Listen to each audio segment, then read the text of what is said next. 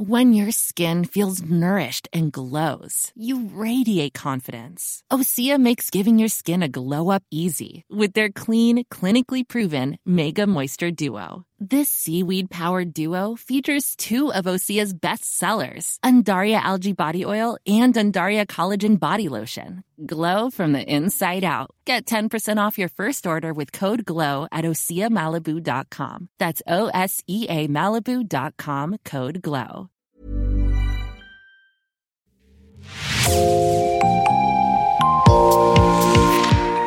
Bonjour et bienvenue dans Podcasting. Ce podcast est rendu possible grâce au soutien financier du groupe Boca. Je m'appelle Jean Berthelot de Lagleté.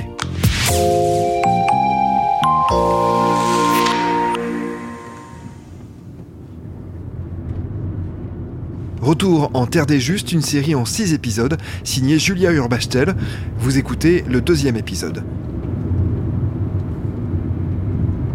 J'arrête pas de repenser à ce que m'a raconté Jacqueline, les conditions dans lesquelles elle est arrivée ici à Saint-Agrève. Je dois dire que j'ai un peu de mal à me projeter, surtout que Saint-Agrève, c'est pas forcément très facile d'accès en voiture. L'Ardèche, c'est pas un lieu facile. Faut vraiment avoir envie d'y aller, c'est merveilleux. Mais c'est pour ça que les gens étaient cachés. On a emprunté plusieurs petites routes escarpées pour y arriver.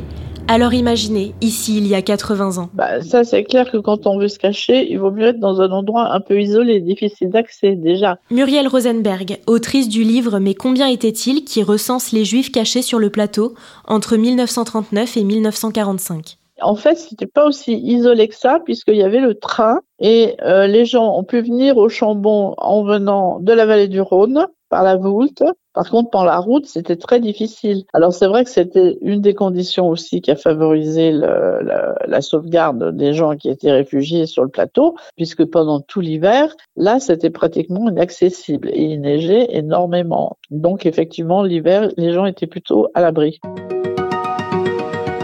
À cet instant, je sais que Jacqueline et sa mère Sarah sont arrivées en bus et que Michel les attendait là-bas. Mais je me demande comment mes arrière-grands-parents, polonais et vivant à Paris à l'époque, ont découvert cette région.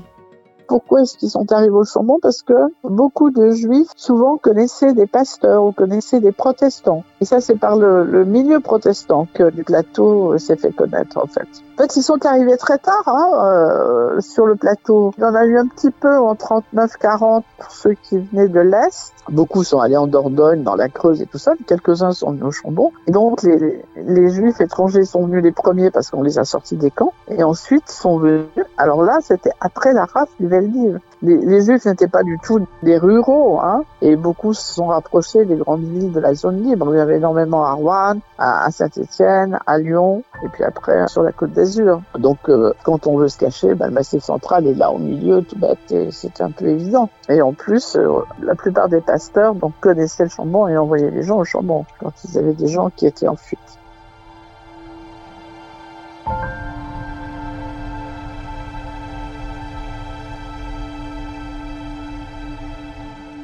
Il y a de toute évidence une histoire commune autour de la religion juive et de la religion protestante. Ça, je l'ai compris lors de ma visite sur le lieu de mémoire.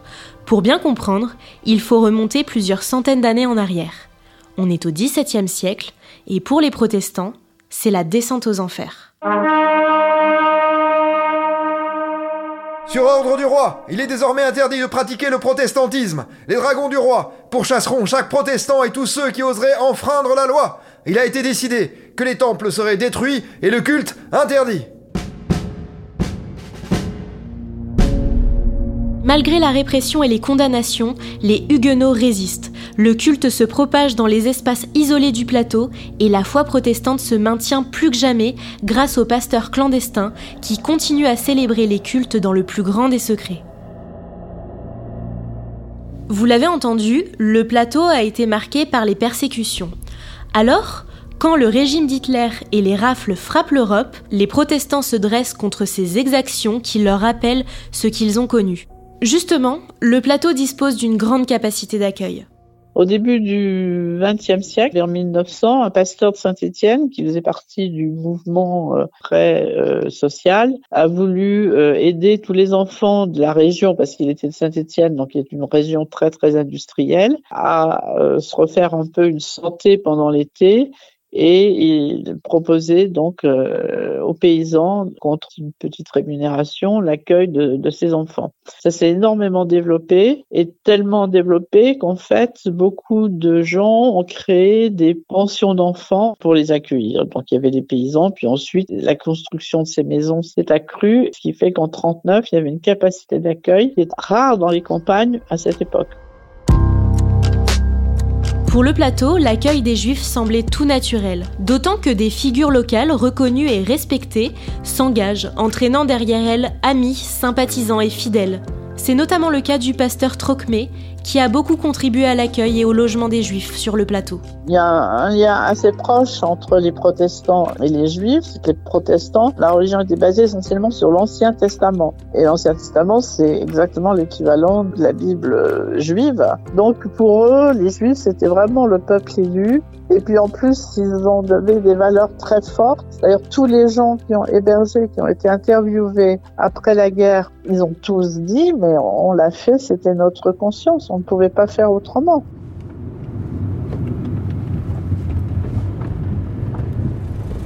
Je sais pas si c'était là ou là. Non. Tu penses pas que c'est cette maison? Parce que des fois, il me semble que papa il disait qu'il y avait un accès par la- le côté, et là c'est le cas. C'est peut-être là. C'est plutôt là, je pense. Alors on y va Allez. Et comment vous êtes arrivé là? Qui c'est qui vous a accueilli ici? Ah, Je sais pas. Ça, je ne sais pas. Tu sais pas comment tes parents ont trouvé cette adresse? Non, non. On était au premier étage. C'est tout ce dont je me souviens. Moi, je pense qu'on était seuls au premier. Et c'est c'est là que ma petite sœur est morte. «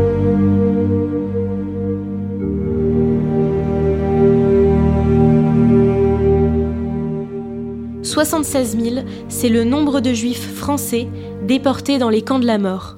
Sur le plateau, Muriel Rosenberg, elle, a recensé 8 personnes arrêtées, puis déportées.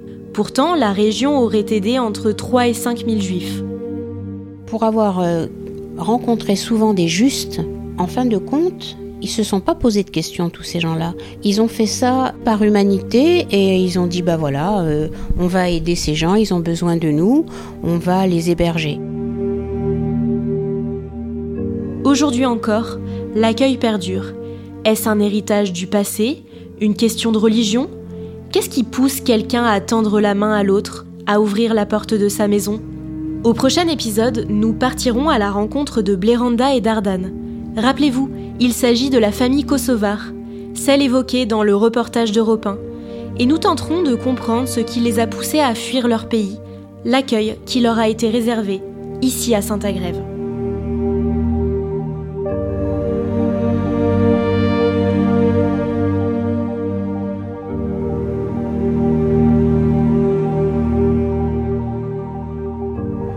D'écouter le deuxième épisode de Retour en Terre des Justes, une série signée Julia Urbachtel pour Podcasting. Réalisation Olivier Duval, production Agathe Ternier, Gabriel Taïeb et Alia Trabelsi, illustration Aurélie Carmouze. Si vous aimez nos productions et souhaitez nous soutenir, abonnez-vous à notre podcast sur votre plateforme d'écoute préférée et parlez-en autour de vous. Merci et à bientôt.